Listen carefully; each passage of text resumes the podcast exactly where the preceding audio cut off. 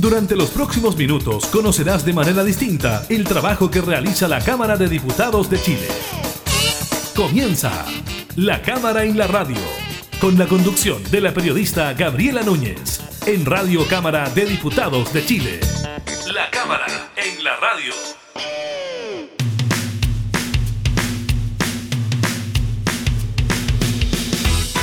Hola, ¿qué tal? ¿Cómo están? Bienvenidas y bienvenidos a un nuevo programa de la Cámara en la Radio. Estamos junto a ustedes, como siempre, entregando información legislativa y temas de actualidad. En esta oportunidad estaremos hablando del último balance entregado por el Ministerio de Salud en relación a los casos COVID-19 que tienden a bajar, pero claro, hay que tener en cuenta también la positividad de los exámenes PCR. También estaremos comentando junto al diputado Cristian Moreira de la UDI la decisión del gobierno de recurrir al Tribunal Constitucional por el tercer retiro del 10% de los ahorros provisionales. Recordemos que esto ya se aprobó en la Cámara, ahora se discute en el Senado. También le estaremos contando sobre el proyecto de ley despachado por la Cámara de Diputadas y Diputados sobre muerte digna y cuidados paliativos, este que permite la eutanasia en nuestro país. Y también estaremos comentándole del barómetro del trabajo que da cuenta que el 51% de los chilenos declara tener problemas de dinero. Iniciamos la cámara en la radio.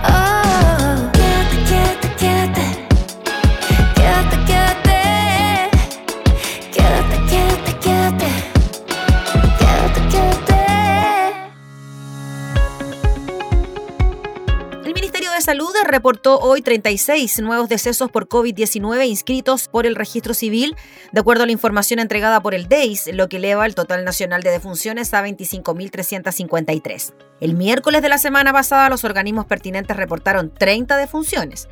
Además, informó 4.914 casos en las últimas 24 horas, mientras que hace 7 días se indicaron 5.497. De estos casi 5.000, 3.716 presentaron síntomas, 908 fueron asintomáticos y hubo 290 sin notificar. En tanto que los casos activos, es decir, aquellas personas que portan el SARS-CoV-2 y que son capaces de diseminarlo, son 40.686. El ministro de Salud, Enrique París, informó que 11 regiones disminuyen sus casos en los últimos 7 días y 5 en los últimos 14 días.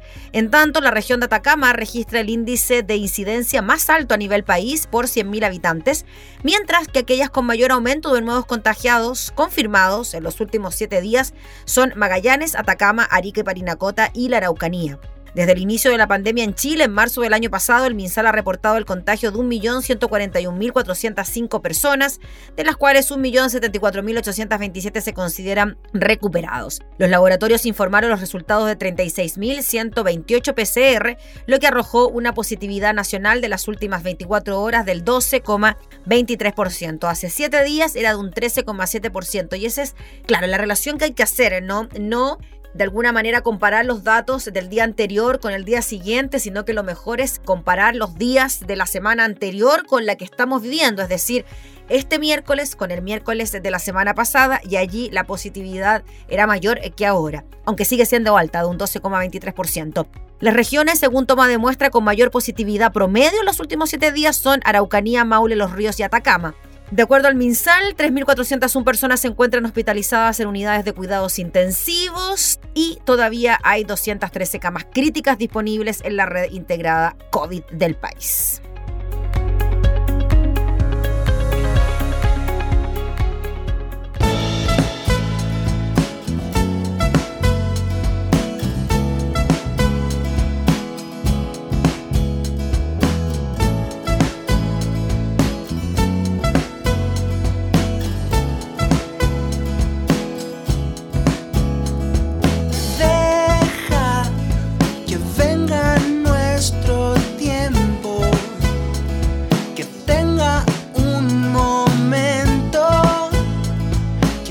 lo vamos a disfrutar.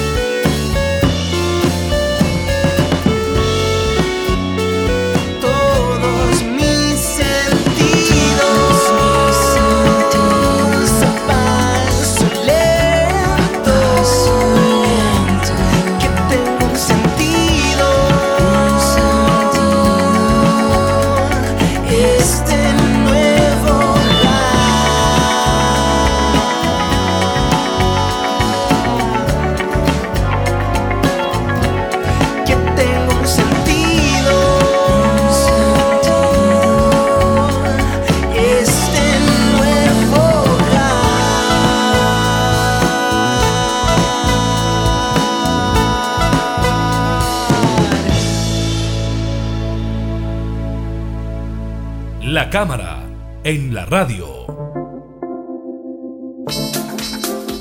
Finalmente, el gobierno anunció durante la jornada de este martes que acudió al Tribunal Constitucional por el proyecto del tercer retiro del 10% de los ahorros previsionales que ya fue aprobado en la Cámara de Diputadas y Diputados y que se discute durante esta semana en el Senado. Vamos a conversar de este tema con el diputado Cristian Moreira. ¿Cómo está, diputado? Muchas gracias por recibirnos. Hola, Gabriela. Igual, contento de poder estar nuevamente en la radio de la Cámara. Gracias, diputado.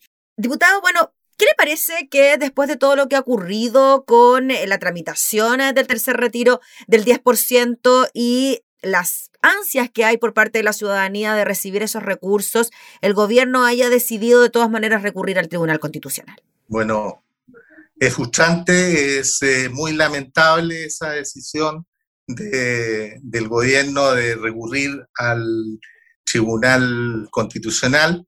Yo creo que había otro camino de que se hiciera parte y mejorar lo que, lo que, lo que hay que mejorar.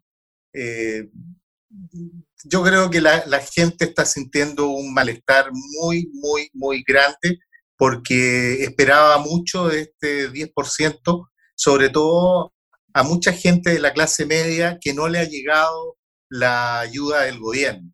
Hay que reconocer de que si bien es cierto, el gobierno ha entregado una magnitud de recursos para poder enfrentar esta crisis, desgraciadamente no ha sido suficiente y no ha llegado eh, principalmente a la clase media que, que se ha batido con los anteriores eh, retiros del 10% y sobre todo, diputado Moreira, en una semana en que ya durante los días previos habíamos conocido de reclamaciones, más de 190 mil personas que no recibieron el bono clase media y que tenían la expectativa, la esperanza de recibir también aquellos recursos. Sí, yo creo que eso es, eh, la gente está molesta porque se metieron a los sistemas, ¿no es cierto?, a las plataformas y se encontraron con que no, no lo podían, eh, no podían eh, recibirlo y en algunos por unas diferencias de dinero muy chicas. Yo creo que ese es el gran problema que hemos tenido en la entrega de ayuda en el sentido de que ha habido mucha, mucha letra chica y pasa lo que está pasando, que gente que cree que tiene los beneficios y que inclusive eh, quizás las veces anteriores recibieron recibieron este bono y ahora no lo pueden recibir. Diputado, ¿y cómo hacemos para lidiar con la constitucionalidad o inconstitucionalidad de las medidas que se proponen para ir en ayuda de los chilenos, porque ese es el gran argumento también que da el gobierno, ¿no? De que no se puede ir en contra de las reglas, el mismo presidente lo dijo, y de que de alguna manera aquí se estaba rompiendo la regla al presentar un proyecto que, según su criterio, es inconstitucional. Bueno, también hay que ver una cosa, que la decisión anterior fue muy dividida en el Tribunal Constitucional en cuanto a la constitucionalidad del mismo proyecto. Al final mm. dividió la, su presidenta, la señora Abraham, y eso uno puede verlo de varios, varios puntos de vista. El gobierno ya se hizo parte en el segundo retiro. Y si lo hizo la vez anterior, de alguna manera validó el sistema para, para ir en ayuda de la gente. Hoy día la gente está recurriendo a su plata, a sus ahorros. el gobierno tiene un deber, un deber en estos momentos de emergencia que está viviendo el país y me atrevo a decir que son eh, situaciones peores a las que se vivieron durante el año pasado. Es cosa de ver los contagios. Y por un lado se le pide a la gente que se quede en casa, y, pero no recibe, mucha de esa gente no recibe recursos y están obligados a salir a la calle a trabajar. Entonces yo creo que el gobierno, insisto, en este proyecto se debería haber hecho, o todavía está tiempo de hacerlo, de hacerse parte y hacer las modificaciones que se puedan, que se puedan requerir para mejorarlo, ¿no es cierto? Eh, insisto, es lamentable la decisión que ha tomado eh, el gobierno. ¿Y le duele más a uno usted, diputado, que sea su gobierno el que haya tomado esta decisión? Mira, eh, obviamente que, es complicado eh, es fome de que sea tu propio gobierno, pero también me hubiese dolido si hubiese sido otro, en la, misma, la misma circunstancia. Yo creo que hay una insensibilidad eh, bastante grande, no se está viendo la realidad de lo que está pasando en el, en el país, es una emergencia. Obviamente que el retiro eh, no es la mejor opción.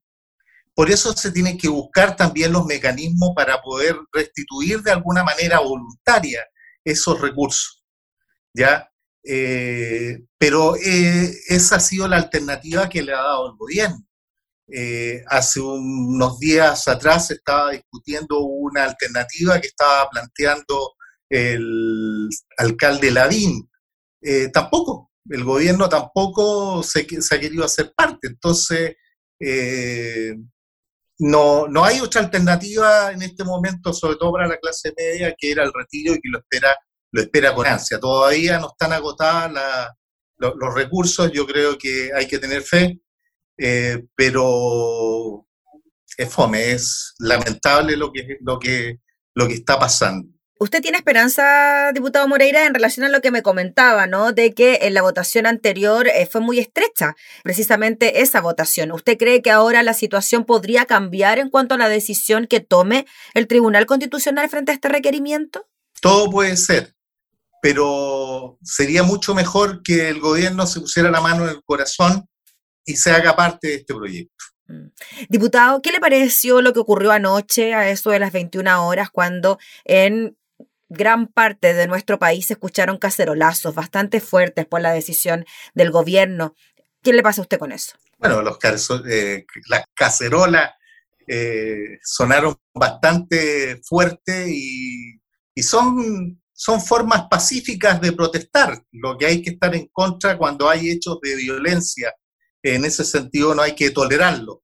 Pero cuando la gente se expresa de esa manera, está, está expresando su malestar ante una decisión, eh, su malestar a lo que se está viviendo hoy día en, el país. Y, yo de todas maneras estoy de acuerdo con ese tipo de manifestaciones. Lo que no estoy de acuerdo son con los hechos de violencia, que eso todos tenemos que, que sancionarlo, todos tenemos que, no, no tolerarlo de ninguna manera. Claro, y algo de eso hay también, ¿no, diputado eh, Moreira? Ayer, cuando se conoció la decisión del gobierno en redes sociales, se hablaba de un posible nuevo estallido social, eh, que el gobierno de alguna manera estaba generando cierta rabia en la ciudadanía y que esto podría ocasionar quizás un nuevo estallido. ¿Qué le pasa a usted cuando se llega a ese tipo de conclusión? Bueno, yo creo que no hay que incitar a eso. Mm. Eh, tenemos que solucionar de otra manera este tipo de problemática que se está viviendo. Eh, el estallido social, eh, desgraciadamente, se escapó de las manos. Eh, una cosa es la expresión de la gente, que es totalmente válida, pero otra cosa es la destrucción de fuentes de trabajo, la destrucción de, de todo lo que es privado y público, eh, yo creo que las cosas se, tienen que conversar y, buscar eh, alguna mejor alternativa, pero yo espero que no volvamos a eso. Lo que sí, obviamente, todos nosotros, la clase política, de alguna manera tenemos que estar conscientes que detrás de lo que pasó eh, en el estallido social no es una cosa de ahora, es una cosa que reventó de, de muchas injusticias que se, que se han dado durante años. Eh, y eso es lo que, lo que hay que rescatar y eso es lo que hay que, lo que, hay que mejorar. Ya yo espero que no lleguemos a ese tipo de circunstancias, no, no creo. Diputado Moreira, ¿y qué le parece que desde el punto de vista político, por ejemplo, desde el Partido Socialista y otros sectores se esté hablando de una acusación constitucional en contra del presidente de la República precisamente por este tema? A ver, yo creo que que no, no, no, no amerita una acusación constitucional porque el gobierno está tomando atribuciones que tiene en el sentido de mandar eh, un proyecto que estima que es inconstitucional. Y por eso no está infringiendo ninguna la ley, ninguna otra cosa. Yo creo que no va a llegar a nada esa acusación. Finalmente, diputado Moreira, usted que es diputado de un partido de gobierno y el gobierno toma esta decisión de ir al tribunal, usted dice frustrante, es lamentable, etcétera. ¿Qué le diría a la gente que nos está viendo, nos está escuchando? ¿Qué va a pasar de ahora en adelante? ¿Qué cree usted que podría pasar de ahora en adelante con este tema? Se tiene que seguir discutiendo en el Senado por lo pronto y despacharse del Congreso. Bueno, paralelamente se está discutiendo en el Senado y no cabe duda que se va a aprobar en el Senado. Yo creo que el gobierno tiene que reflexionar en cuanto a esta medida que, ha tomado, porque no está dando tampoco ninguna alternativa al 10%. No hay, no hay otra alternativa para tanta gente que espera con ansias este, este, este, este, retiro para poder seguir batiéndose dentro de todas las circunstancias difíciles que le ha, le ha tocado vivir, porque el, gobierno desgraciadamente está llegando tarde a todo. Porque si por un lado a mí me dicen que eh, se, envía este, este, este, proyecto al Tribunal Constitucional, el gobierno debería inmediatamente entregar otra alternativa para aquella gente que no está recibiendo eh, los aportes, eh, que insisto, son cuantiosos, mm. pero no está llegando a toda la gente. Muy bien, pues diputado Cristian Moreira, le agradecemos enormemente por su tiempo, por la disposición de conversar de este tema y seguiremos también muy atentos al desarrollo de esta noticia. Al parecer, esta sí es una noticia en desarrollo. Veremos qué pasa en el Congreso y también en el Tribunal Constitucional. Muchas gracias por su tiempo, que esté muy bien. De nada, que esté muy bien. Un saludo cordial a todos los oyentes. Gracias. Era el diputado Cristian Moreira hablando entonces sobre esta decisión del gobierno de acudir al Tribunal Constitucional por el eh, tercer retiro del 10%.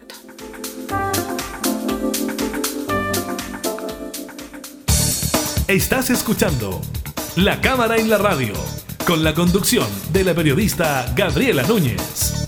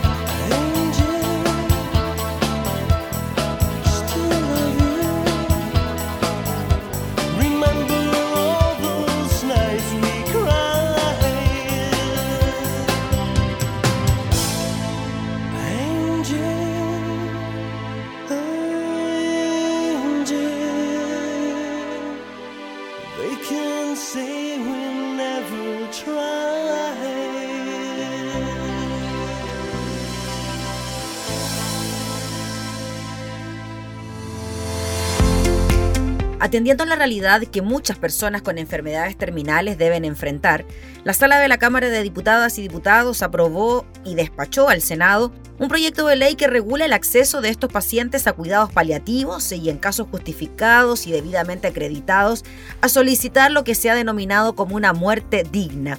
La propuesta legal, cuya aprobación en general fue en diciembre pasado y que comenzó a debatirse en su articulado el miércoles 14 de abril, avanza efectuando enmiendas a la ley 20.584 que regula los derechos y deberes que tienen las personas en relación con acciones vinculadas a su atención en salud. En dicho marco se establece que los prestadores de salud deberán otorgar como derecho para todo paciente que se encuentre en un estado terminal o con dolor severo de cualquier clase, incluso no oncológico, los cuidados paliativos tendientes a disminuir los dolores propios de su enfermedad, a acompañar debidamente al paciente para que pueda sobrellevar su sufrimiento con dignidad y a recibir, si lo desea, atención espiritual conforme a su religión. Asimismo, se insta a evitar la prolongación artificial de la vida más allá de la muerte natural en personas que padecen enfermedades irreversibles, implicando esfuerzos desproporcionados e inútiles, sin esperanza alguna de curación, y se consagra el derecho de los pacientes a no padecer dolores o sufrimientos intolerables, evitar la prolongación artificial de la vida y a solicitar la asistencia médica para morir. En dicho ámbito se establece que solamente aquel que ha sido diagnosticado de un problema de salud grave e irremediable tienen derecho a decidir y solicitar, de acuerdo con los requisitos y formas establecidas en la ley, asistencia médica para morir. Para solicitar la asistencia médica para morir, facultad personalísima e indelegable, es necesario cumplir con los siguientes requisitos. Haber sido diagnosticado de un problema de salud grave e irremediable, conforme a las definiciones que establece esta ley por dos médicos especialistas en la enfermedad o dolencias que motiva la solicitud. 2. Tener la nacionalidad chilena o residencia legal en Chile o certificado de residencia que acredite un tiempo de permanencia en territorio chileno superior a 12 meses. 3. Ser mayor de 18 años sin admitir excepción alguna. 4. Encontrarse consciente al momento de la solicitud. En caso de que el paciente se encuentre inconsciente y dicho estado sea irreversible o esté privado de sus facultades mentales, procederá a la asistencia médica para morir solo si media una declaración que conste en un documento de voluntad anticipada. 5. Contar con la certificación de un médico psiquiatra que señale que al momento de la solicitud el solicitante se encuentra en pleno uso de sus facultades mentales, descartando enfermedades de salud mental que afecten la voluntad del paciente. Y 6. Manifestar su voluntad de manera expresa, razonada, reiterada, inequívoca y libre de cualquier presión externa.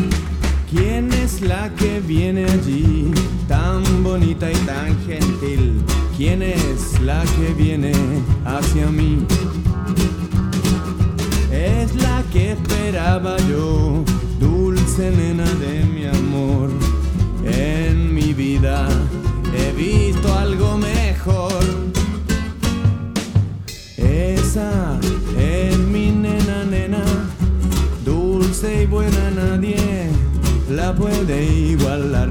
¡Ja! Todo, todo está arreglado, ella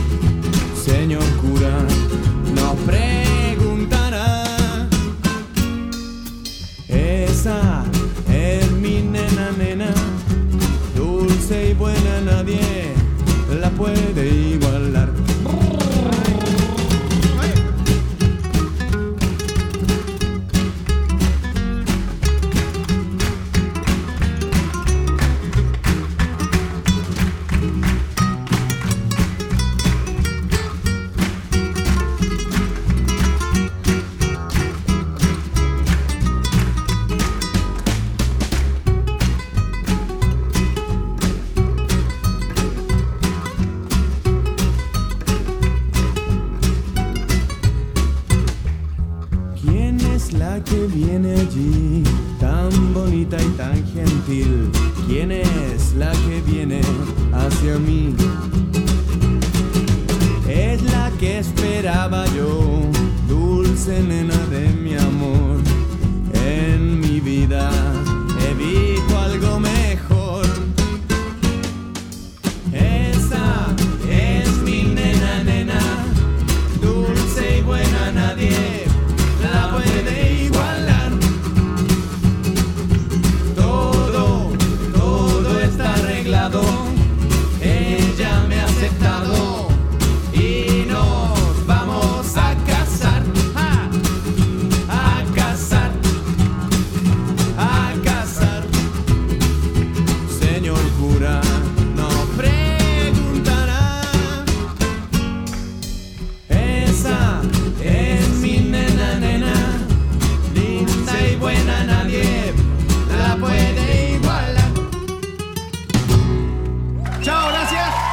La cámara, en la radio. La Fundación Instituto de Estudios Laborales y la empresa de investigación de opinión pública Mori Chile dieron a conocer los resultados de la séptima encuesta del Barómetro del Trabajo. Esta se aplicó entre el 15 de marzo y el 5 de abril de este año y se viene realizando periódicamente desde junio del año pasado. Los resultados mostraron que el 59% de la población se considera de clase baja o media y el 76% se considera parte de la clase trabajadora, mientras que el 51% de los chilenos asegura tener problemas de dinero, deudas, cesantías y o incertidumbre económica y sanitaria. En relación a los problemas a nivel nacional, el 28% menciona el control de la pandemia, el 23% la desigualdad social, económica, salarial y cesantía y un 10% la delincuencia. Respecto al teletrabajo, el estudio demostró que el 82% de la clase alta trabaja remotamente y solo el 30% de la clase baja. Además, solo el 43% de los chilenos se siente feliz con su trabajo. Según Marta Lagos, fundadora de Mori, la mitad del país tiene un sueldo que no corresponde al PIB que tiene el país hoy día, con un 51% de los chilenos ganando entre 301 mil y 500 mil pesos. Además, solo un 32% de los chilenos declaró tener tres comidas calientes al día. La encuesta también abordó la consulta por un salario mínimo, el cual los chilenos establecieron en 465.547 según el estudio. Frente al monto de las pensiones, estableció un promedio de 391.273, aunque un 27% del total considera que debería ser igual al sueldo mínimo.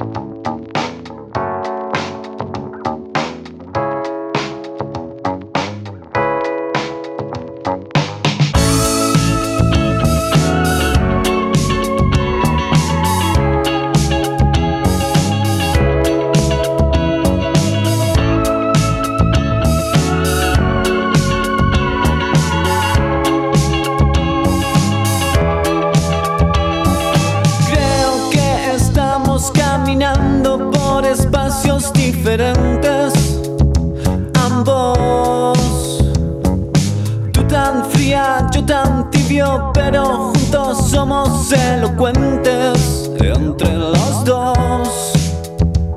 Ok.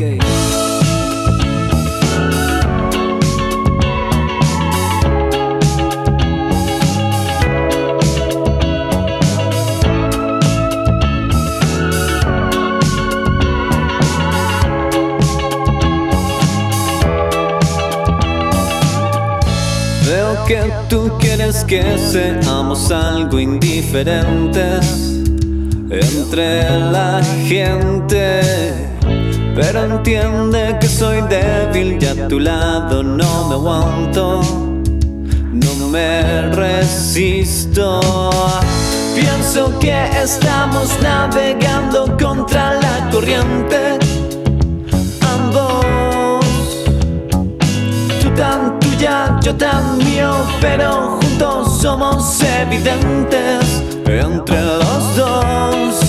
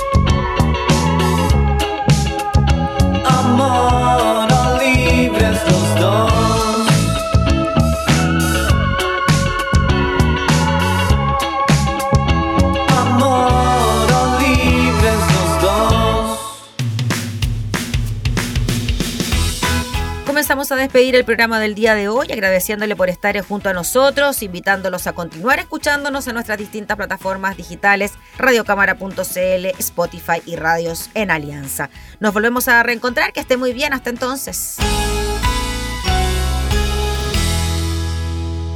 Hemos presentado La Cámara y la Radio, una mirada amena a la agenda de trabajo de los diputados. La Cámara en la Radio, con la conducción de la periodista Gabriela Núñez. Información, música y actualidad en Radio Cámara de Diputados de Chile, acercando las leyes.